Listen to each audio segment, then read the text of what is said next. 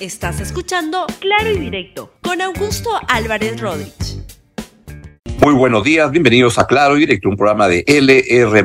El programa de hoy se llama El dueño de Zarratea no ha muerto, solo anda de parranda y prófugo. Eso es lo que está pasando como expresión de un gobierno cada vez más desesperado y que los, las acciones que está tomando para obstaculizar la justicia, para camuflar sus delitos, son francamente graciosas, porque al dueño de la casa de Zarratea lo dieron por muerto, lo mataron legalmente el día 11 de octubre y ahora acaba de resucitar. Expresiones, una más que otra, de un gobierno papanatas. El dueño de Zarratea no ha muerto, solo anda prófugo y de parranda. La verdad, este es un gobierno que es evidente que está, pero totalmente aprisionado porque está atrapado en los delitos que ha cometido y la denuncia de la fiscal es simplemente una cosa, una, una, un exocete en la línea de flotación de un gobierno que ya no sabe cómo, cómo ocultar los delitos que va cometiendo. Y entonces el programa sacó ayer una, una primicia, la verdad que es muy interesante, donde se daba cuenta que el señor Alejandro Sánchez Sánchez, que es el señor que están viendo en este momento en la pantalla, con su casaque cuero, este, en varias etapas, que es alguien que ha sido muy cercano al presidente, fue financista de la campaña del, presidente y además es, ahí está la casa de Zarratea, donde le da esta primera lugar donde viene el presidente cuando era todavía candidato electo, pero además donde ya una vez que jura quiere seguir viviendo ahí y despachando ahí, en esa casa. Y lo que se encontró es que la casa de Zarratea fue el anexo presidencial donde estaban cometiendo todos los delitos, porque iban los uh, contratistas conversaban con Castillo y salían con un contratazo con el Estado. Ahí están las imágenes que, sacó Cuarto Poder hace ya varios meses y que fueron fundamentales para entender qué es lo que venía ocurriendo. Fue una gran primicia de Cuarto Poder en ese, en ese momento, donde se ve que el presidente Castillo baja y lo ven, llega con sombrerito, bien camuflado, y llegaba a Zarratea de noche y este, se reunía con contratistas y arreglaba contratos indebidos con el Estado.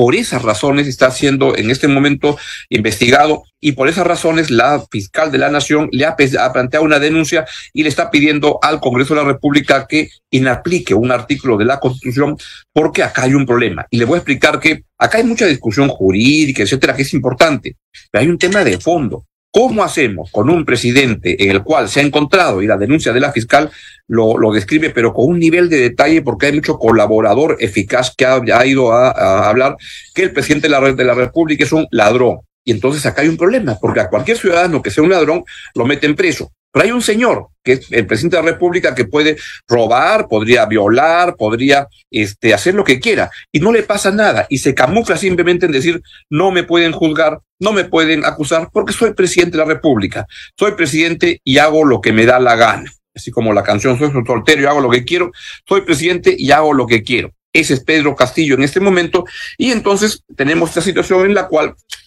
este, lo que encontró RPP fue que el día 11 de octubre, justamente el día martes, el mar, sí, lunes, el, el, el, 11 de octubre, el día lunes, el día en que se emite las, este, la, las órdenes de detención de el, fue el martes, perdón, el martes 11 de octubre, el día en que se emite la orden de detención del señor Alejandro Sánchez, que es este señor, el dueño de la casa donde se alojó Pedro Castillo, el que sigue, seguía viajando a la OEA con Pedro Castillo, acompañándolo a todos lados.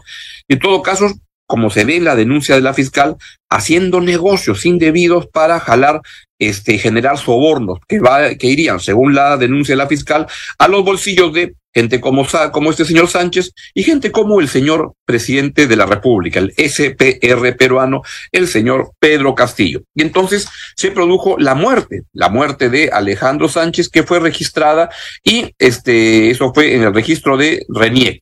La fecha de defunción salía con fecha ahora de viernes 14 de octubre. Y de acuerdo a la ficha de Renier, el hombre de confianza del presidente de la República, leyendo la nota de la República del día de hoy, Pedro Castillo habría fallecido el 11 de octubre. ¿Saben dónde? En el caserío Ojo de Agua. ¿En qué provincia podía ser? ¿Dónde podía ser?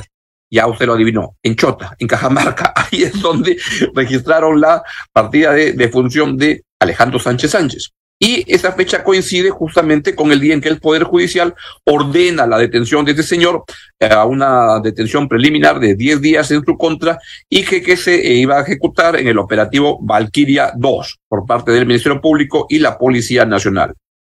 Otro dato importante, agrega la, ah, la, la, nota de la República el día de hoy, es que este otro dato importante es el siguiente, que la, el acta de defunción del señor Sánchez se encuentra certificada por el doctor Víctor Raúl Vargas Reyes. El señor Víctor Raúl Vargas Reyes vive en Trujillo y dice que él nunca ha ido, este, este, no, él no ha hecho la, el registro de la muerte, supuesta muerte de Sánchez Sánchez, que nunca ha estado en Chote en su vida. Entonces, ¿cómo puede haber este día ocurrido eso?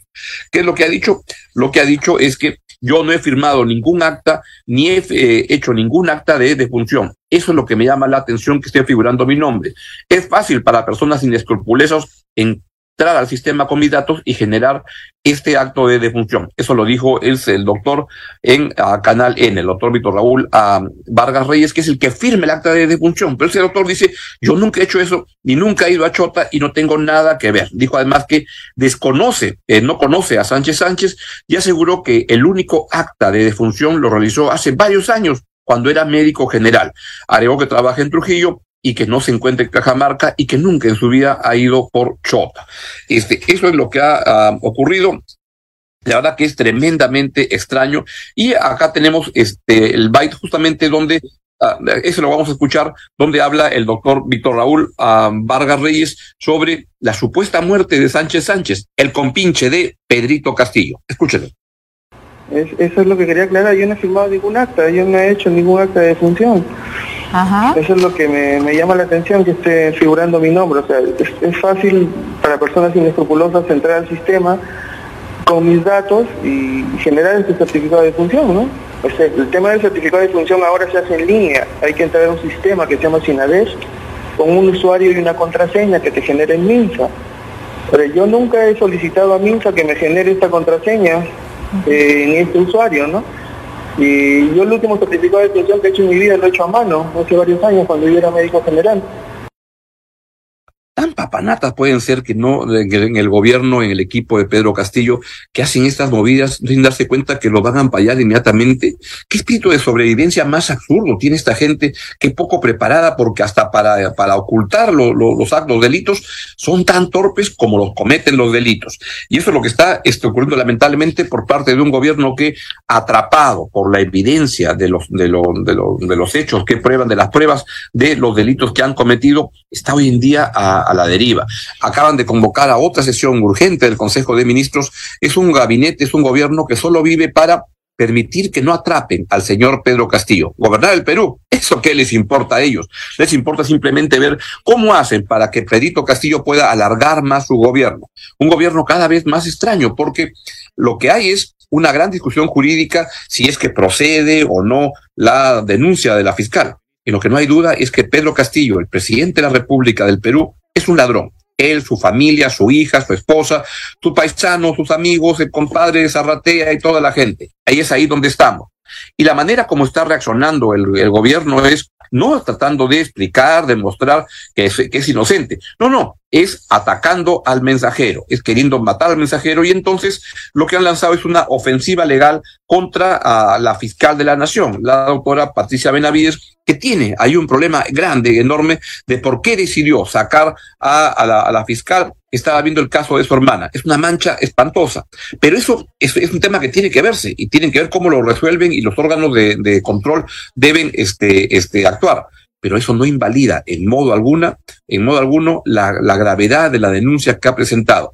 Yo he leído parte de la denuncia, la estoy leyendo, y la verdad que el nivel de detalle que tiene de cómo Pedro Castillo manda apagar las cámaras de Palacio para reunirse con los, este, los niños de, de Acción Popular y tantas cosas es un nivel de lujo, de, de, detalle de las cosas. ¿Saben por qué?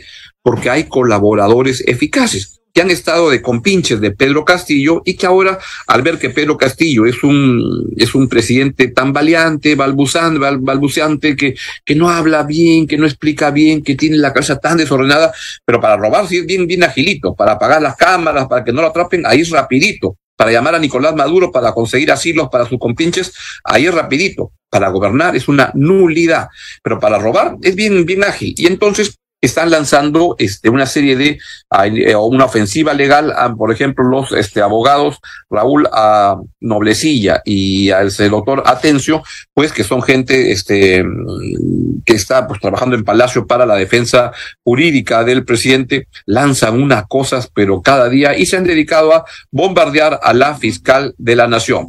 Este, he visto al señor Raúl Noblecilla la verdad que uno ve una gente que tiene una manera de pensar como de este tan tan tan alocada, tan poco centrada en lo que deberían haberse preocupado es de, contribuir a un gobierno que gobierne bien y no robe como está este robando.